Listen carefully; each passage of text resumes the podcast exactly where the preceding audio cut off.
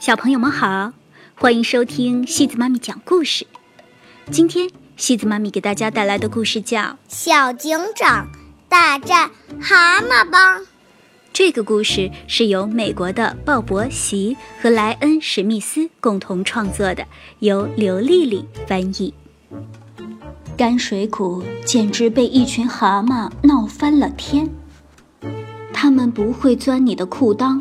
也不会整夜呱呱叫，他们从不肯说谢谢，是非常粗鲁的大坏蛋。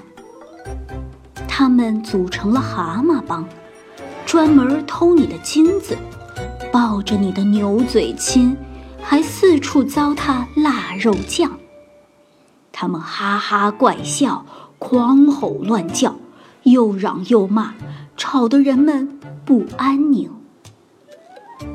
麦松饼镇长很伤心，孜然飘香的小镇就快被毁掉了。不久，希望出现了，他慢吞吞地骑着一只乌龟。别急哟，再等一会儿。你好，陌生人，什么风把你吹到香料镇来了？镇长问。我是你们的新任警长，男孩回答说：“你会用枪吗？不会。会骑马吗？不会。会用套索吗？不会。可以八点以后再睡觉吗？做不到。那你凭什么能当上警长呢？”镇长又问。我可是个恐龙专家，瑞恩说。“哦，很高兴认识你，警长。”镇长说。这时，只听“轰隆”一声巨响，“不好，有人抢银行！”镇长大叫起来，“一定是蛤蟆帮干的！”他们去现场查看，能弄开这么大的洞。恐怕也只有霸王龙了，小警长说：“炸药也可以啊。”镇长说：“霸王龙哪里需要什么炸药呢？它们可是白垩纪最大的食肉动物呢。”小警长说：“哇，你太厉害了！”镇长说：“快来人呐！公共马车被抢劫了！”一位女士大叫起来：“呃，这次你觉得会是谁呢，警长？还是霸王龙吗？”镇长问。“嗯，打绳结这么难的事儿，霸王龙的小胳膊可办不到。”小警长瑞恩说。“那就是蛤蟆帮喽？”镇长问。“不是他们，是迅猛龙。”一支迅猛龙大队，我敢肯定，他们一定是把公共马车当成了圆角龙，这不是故意的。我还以为是蛤蟆帮呢，没想到居然是恐龙，我真糊涂。马车夫吉米说：“也就是说，那些霸占我的地盘、偷走我金子的家伙，也是发疯的恐龙了，是吗，警长？”镇上的淘金人加比问：“不是的。”警长回答说：“也可能是蛤蟆帮，别什么事儿都怪到恐龙头上了。”哦，我错了。”加比说：“真是对不起。让你更对不起的事儿还在后头呢。”蛤蟆帮大喊道：“他们等不及要哈哈怪笑、狂吼乱叫，还要把牛亲个够。”没空看你们犯傻了。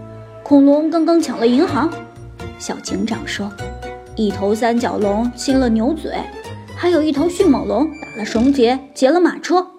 什么？怎么可能？这些都是我们干的！贪心鬼大蛤蟆大声嚷道：“亲牛嘴的不是什么鬼恐龙，明明是我呀！”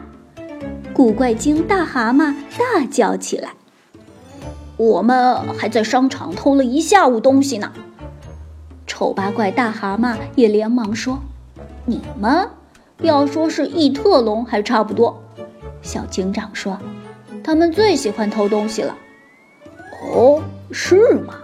那又是谁在糟蹋腊肉酱呢？混蛋霸王龙吗？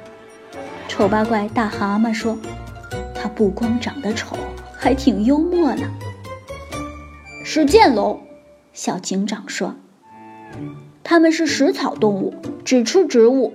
不过嘛，要是做一些素食辣椒酱，他们肯定会很高兴的。”够了！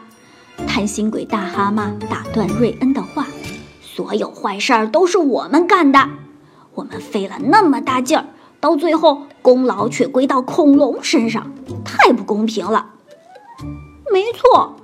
古怪精大蛤蟆说：“和牛亲嘴太恶心了，这种事儿也只有我敢做。”哎，我真想把你们这帮讨厌的家伙绑起来，可是我必须把监狱留给真正的罪犯。恐龙可都是大家伙呢。”小警长说：“真正的罪犯，现在就让你看清楚！”丑八怪大蛤蟆大声嚷。滚开！贪心鬼大蛤蟆大声吼：“恐龙，去你的！”古怪精大蛤蟆大声叫。